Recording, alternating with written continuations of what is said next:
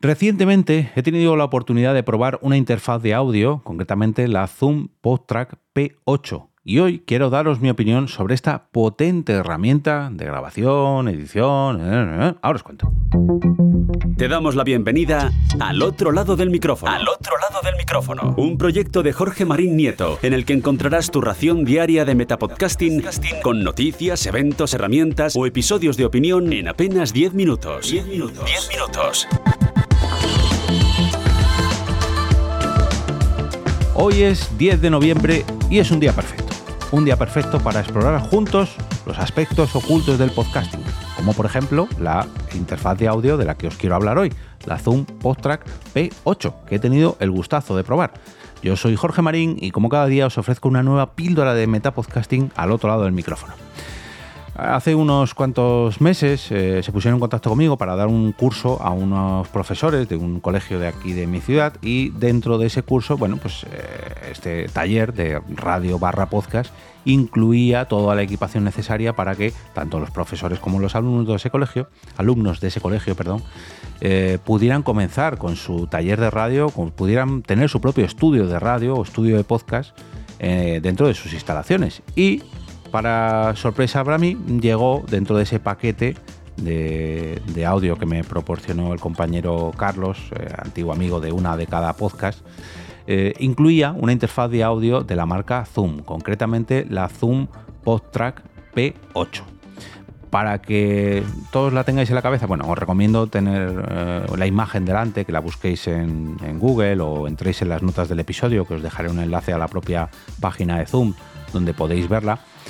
Eh, para que todos entendáis, es una mesa de mezclas, digamos, una interfaz de audio muy similar en algunos aspectos a lo que puede ser una Rodecaster Pro, en algunos aspectos incluso una Rodecaster Pro 2, en otros no. Bueno, dejadme que me explique y cuente mi opinión sobre esta interfaz de audio que precisamente para el taller de, de profesores o enfocado en el curso escolar de colegios está muy bien pensada por algunos de los aspectos que voy a detallaros a continuación. ¿La Rodecaster tiene cosas mejores? Sí. ¿También tiene cosas peores? Sí. Esta, por ejemplo, es un poquito más económica. Bueno, bueno me estoy spoileando ya. Como os decía, se trata de la eh, Zoom PodTrack P8. Y por lo que lo destaco para este curso, para tenerla en un colegio, es que las pistas y, todo, prácticamente todo, está distribuido por colores. Por ejemplo, cada uno de los canales tiene un color asignado. Y esto lo hemos aprovechado en este taller, en este curso, para que en los micrófonos, las espumas de los micrófonos y los propios cables de los micrófonos tengan ese mismo color. Con lo que es muy sencillo, vamos, solamente tienes que ver el micrófono que tiene la espuma roja va con el cable rojo y va a la entrada número uno porque tiene todo ubicado en rojo. El segundo canal está todo en naranja, el tercero en amarillo, luego en verde, en turquesa, azul, morado. Y los auriculares, la salida de auriculares, que es mini jack de 3,5 eh, milímetros, también está ubicada por colores. Los volúmenes de cada salida de auriculares también tienen su propio color, de tal manera que esto, para que lo use directamente un niño, está súper, súper bien. Es algo que, la verdad que cuando la vi me pareció muy curioso y, hombre, pues es un detalle que, por ejemplo, en la Rodecaster Pro 2 puedes hacer igual, porque eh, las salidas de audio y las entradas de audio se pueden cambiar los colores, las salidas de audio tienen su propio color, pero claro, Rode lo hizo después. Eh, esta, si no me equivoco, salió antes que la Rodecaster Pro 2. Pero bueno, en este caso, la Rodecaster Pro 2, los canales, por así decirlo, tienen un logotipo, un botón arriba que se indica de un color, pero el propio canal no lo tiene las propias eh, barritas de audio de cuando estás eh, elevando el tono o poniendo alguna sintonía en la Rodecaster, todas son de color verde, todas tienen el mismo color. Aquí no, aquí las propias barritas, cada una tiene un color. Es una chorrada para alguien que ya tenga bastante experiencia con interfaces o mezclas de mezclas, pero para gente que esté aprendiendo, la verdad que es algo muy sencillo de, de de entender, perdón, y que la verdad que, según se lo a los profesores, pues supieron entenderlo de las mil maravillas. El tema de los cables por colores, a ver, realmente todos los cables son iguales, pero es muy sencillo ver un cable verde y conectarlo en la entrada de la mesa verde. Y si ese micro tiene la espuma verde, pues ya sabes que ese micro, de un vistazo, esa persona que por lo que sea va a causar un ruido porque va a toser, miras en la mesa de mezclas cuál es el canal verde y lo bajas. Para eso la verdad que está muy pero que muy bien. También hay que decir eh, a diferencia de tanto la Rodecaster Pro, perdonadme que la compare con esta otra interfaz, pero es la que yo he tenido hasta ahora. Mm, os spoileo que mm, hablaré de la Rodecaster Pro 2 por una cosa que me ha pasado, pero eso me lo quiero guardar para otro capítulo, pero la tengo que comparar con esta otra interfaz porque es la que yo he utilizado y la que muchos de vosotros tenéis o al menos tenéis en la cabeza. Hay otras muchas mesas de mezclas, sí, pero esto es muy similar a una Rodecaster Pro, por eso la comparo con ella. Por ejemplo, una cosa que tiene de ventaja frente a una Rodecaster Pro, que es que tiene 6 entradas de audio, 6 entradas XLR. La Rodecaster tiene 4, aquí le gana. En estas 6 eh, entradas, en la última, en la sexta, es donde puedes eh, asignar un canal para los sonidos que vengan mediante el USB o la salida USB también. Que puedes perder ahí una entrada de micrófono o de instrumento, bueno, pero también puedes eh, ganarla, depende de lo que necesites. Si quieres introducir audios mediante el ordenador, la pierdes. Si quieres conectar una sexta persona, bueno, pues ahí la tienes. Eh, también otra cosa que tiene frente a la Rodecaster es el número de, de, pads, de botones. La Rodecaster Pro, tanto la 1 como la 2, me parece que tienen 8 botones. En este caso tienen 9 pads para que puedas asignar ahí los sonidos o sintonías que tú quieras utilizar. Otro puntito para la Zoom Post Track. Sin embargo, no me gusta otros aspectos que luego comentaré. Estoy ahora mismo con los puntos que me gustan. Los botones son bastante más pequeñitos, no son tan visuales como los de la Rodecaster Pro, pero tiene uno más, por lo cual ahí le gana, al menos por número. El tema de las salidas de audio, puede parecer una tontería, pero que sean salidas de audio mini jack, las salidas de auriculares de toda la vida, pues también es un puntazo, porque en el caso de la Rode, eh, la 1 tiene eh, una sola salida por auricular mini jack y el resto son por jack normal, por ese jack un poquito más gordo, un poquito más grande. Lo habitual hasta ahora es que todo el mundo, casi todo el mundo, tuviera auriculares por mini jack. Hablo del, entorno casero, del, ambiente, del ambiente independiente. No, no, quiero hablaros de radios o sistemas más profesionales, que no solamente tendrán eh, auriculares con jack, sino incluso por mini XLR, pero para el común de los mortales, si tú das eh, clase de radio, clase de, taller de podcast a un colegio y le dices a los, eh, a los niños, a los chavales que traigan sus propios auriculares, lo más normal es que traigan entrada mini jack, pues que traigan un conector mini jack. Y en este caso, pues oye, es un punto también para la PodTrack P8, que todas las, todas las salidas, bueno, casi todas las salidas, porque también tiene eh, jack normal para poner monitores o altavoces, pero la de los propios participantes del podcast es en mini jack.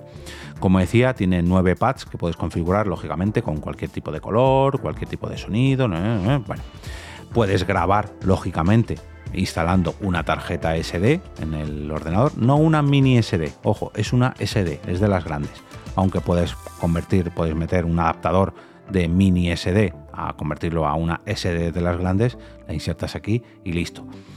Otra ventaja que tiene frente a la Rodecaster es que aquí puedes incluso editar las propias grabaciones. Tiene un sistema... A ver, a mí personalmente, yo que trabajo muy a menudo con el ordenador, pues ya sea con Audacity, con Audition, con cualquier otro programa, a mí me resulta mucho más cómodo editar los audios en el ordenador. Pero, oye, si quisieras, podrías hacerlo directamente en la Zoom Post Track.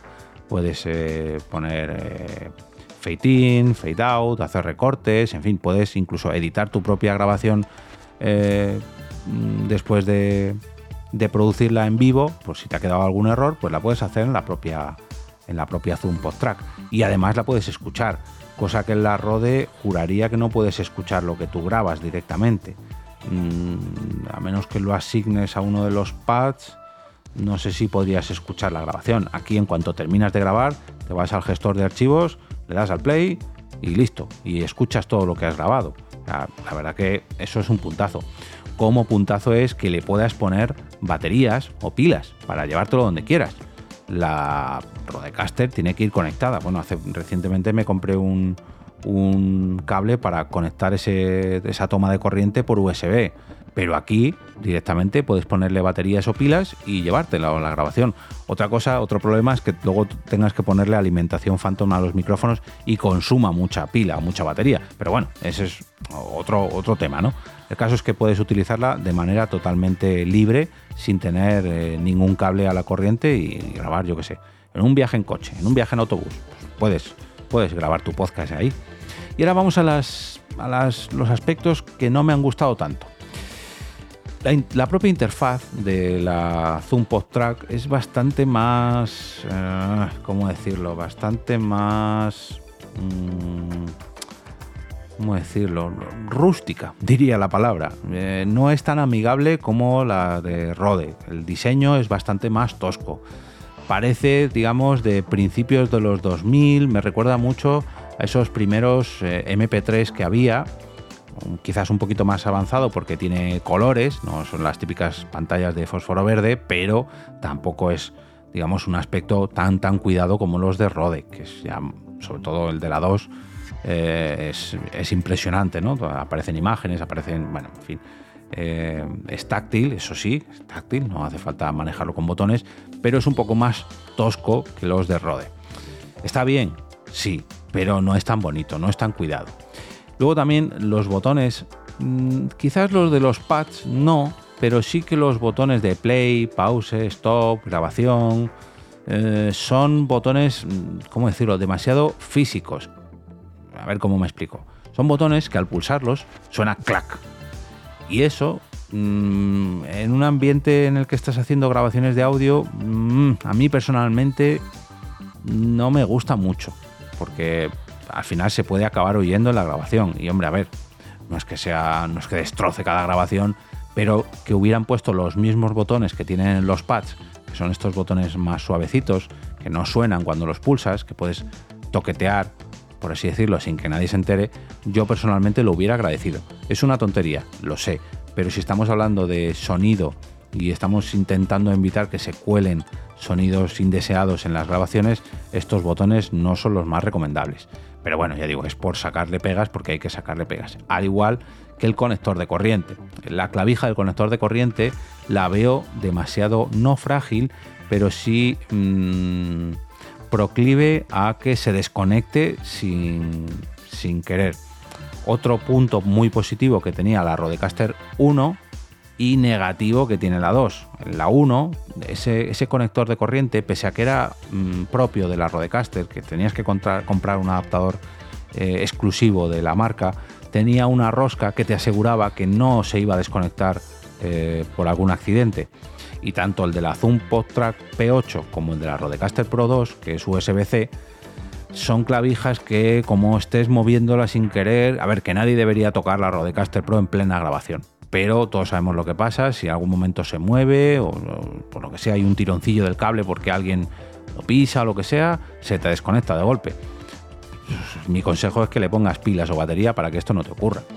Y luego otro punto negativo también que le he visto es que eh, para utilizar las funciones Bluetooth, para conectar un, cualquier dispositivo Bluetooth y meterlo como un canal más, hay que enchufarle un, un adaptador que te venden aparte.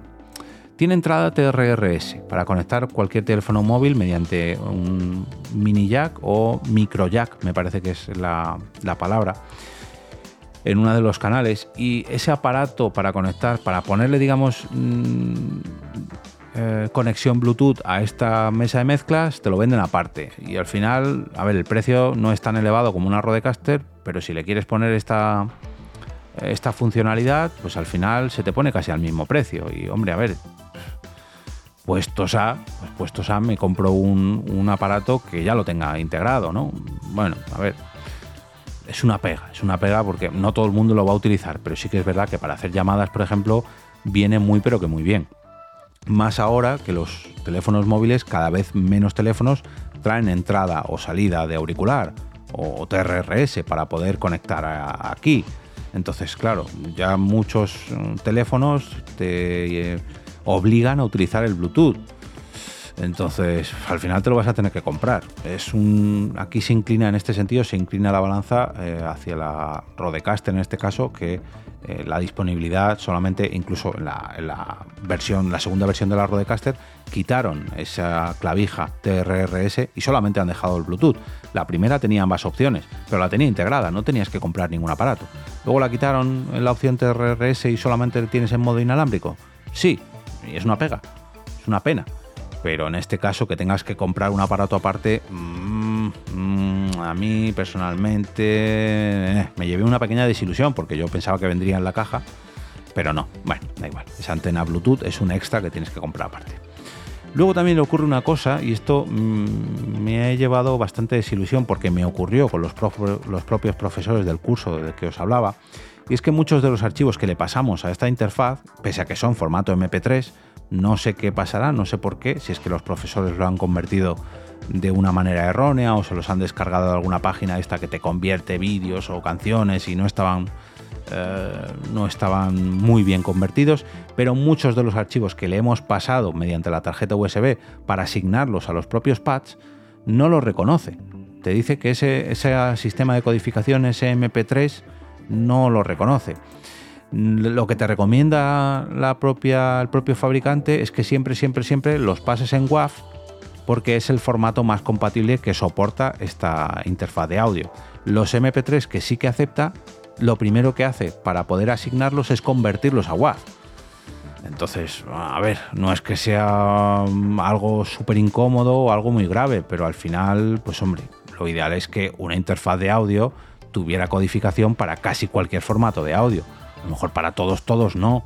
Pero hombre, los MP3, mmm, no sé. Ahí en ese caso me llevé una pequeña desilusión. Ya digo, los WAV sin ningún problema. Pero claro, los WAV también son muy pesados a la hora de transmitirlos a la tarjeta USB o de ponerlos directamente para luego cargarlos, descargarlos de la tarjeta. Bueno, bueno en fin. Eh, otra cosa que no me ha gustado nada es el hecho de eh, los pads. Los pads se pueden poner de varios colores, pero esos colores vienen, vienen indicados por el tipo de archivo que sea. Si es un MP3 son de un color, si es un WAV son de otro color, si es una grabación que has hecho con la propia Zoom Post Track es de otro color, si es... bueno, no sé.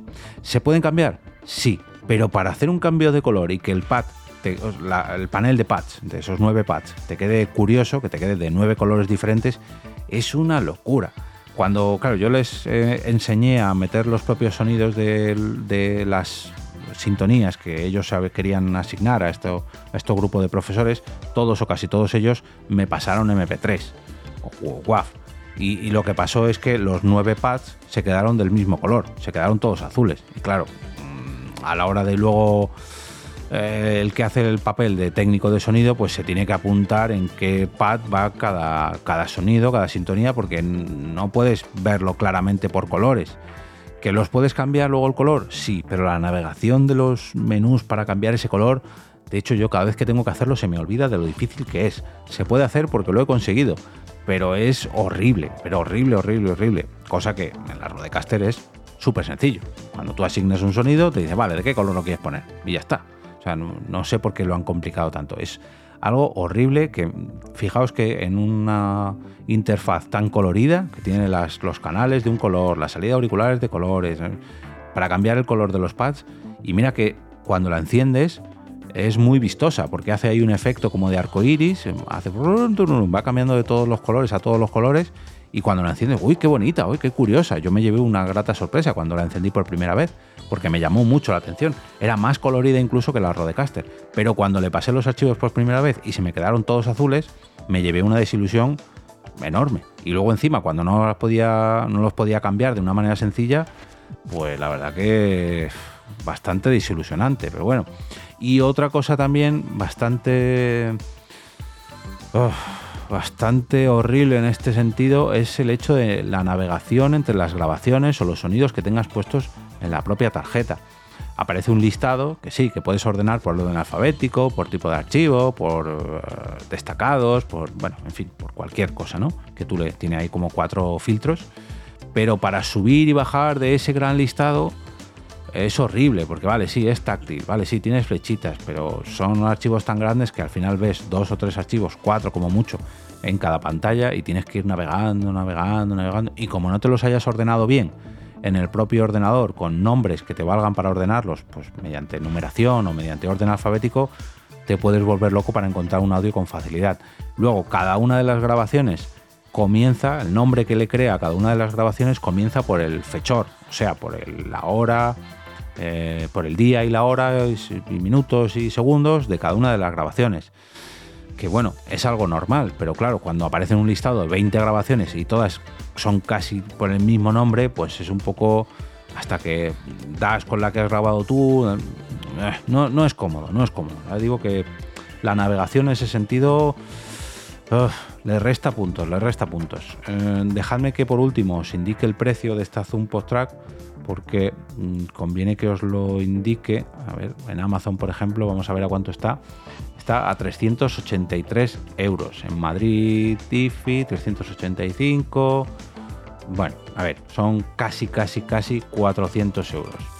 La Rodecaster Pro 1, si no me equivoco, estaba por 529, la 1.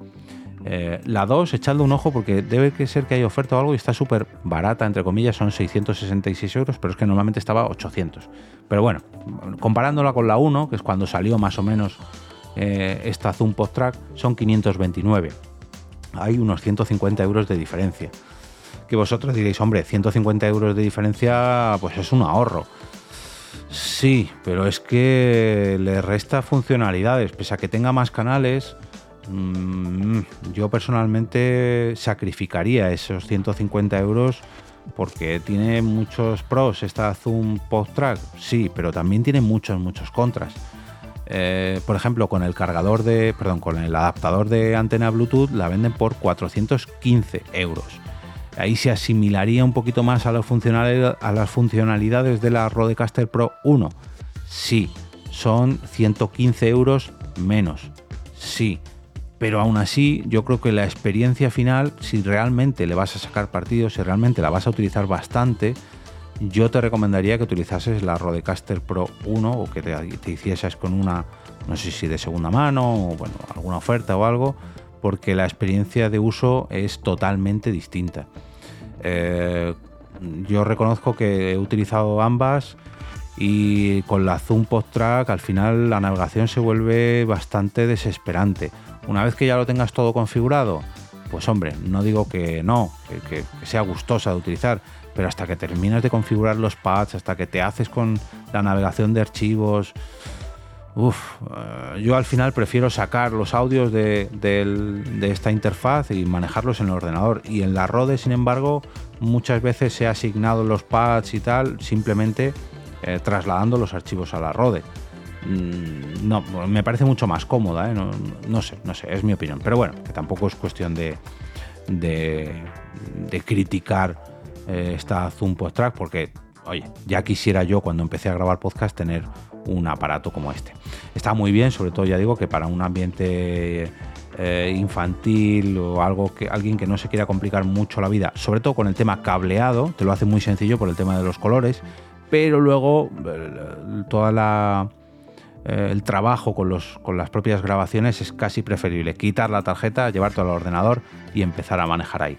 Porque tanto la edición como el sistema de archivos... Bueno, en fin. Como cada viernes, desearos un gran fin de semana lleno de podcasts que se hayan grabado, o bien con una Zoom PodTrack P8, con una Rodecaster, con una Rodecaster Pro 2, con un teléfono móvil, con lo que sea, me da igual. Lo importante es que os gusten tanto como para que los recomendéis el próximo lunes con motivo del lunes podcastero. Por último, no olvidéis entrar al canal de Telegram a través de al otro lado del micrófono.com barra Telegram. Telegram.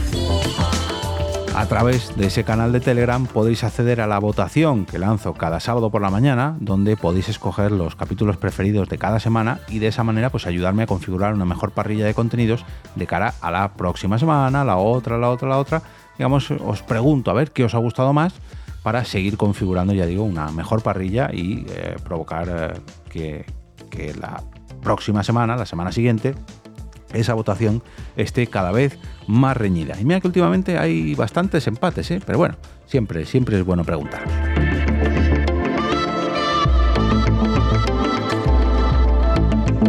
Y ahora me despido y como cada día regreso a ese sitio donde estáis vosotros ahora mismo, al otro lado del micrófono.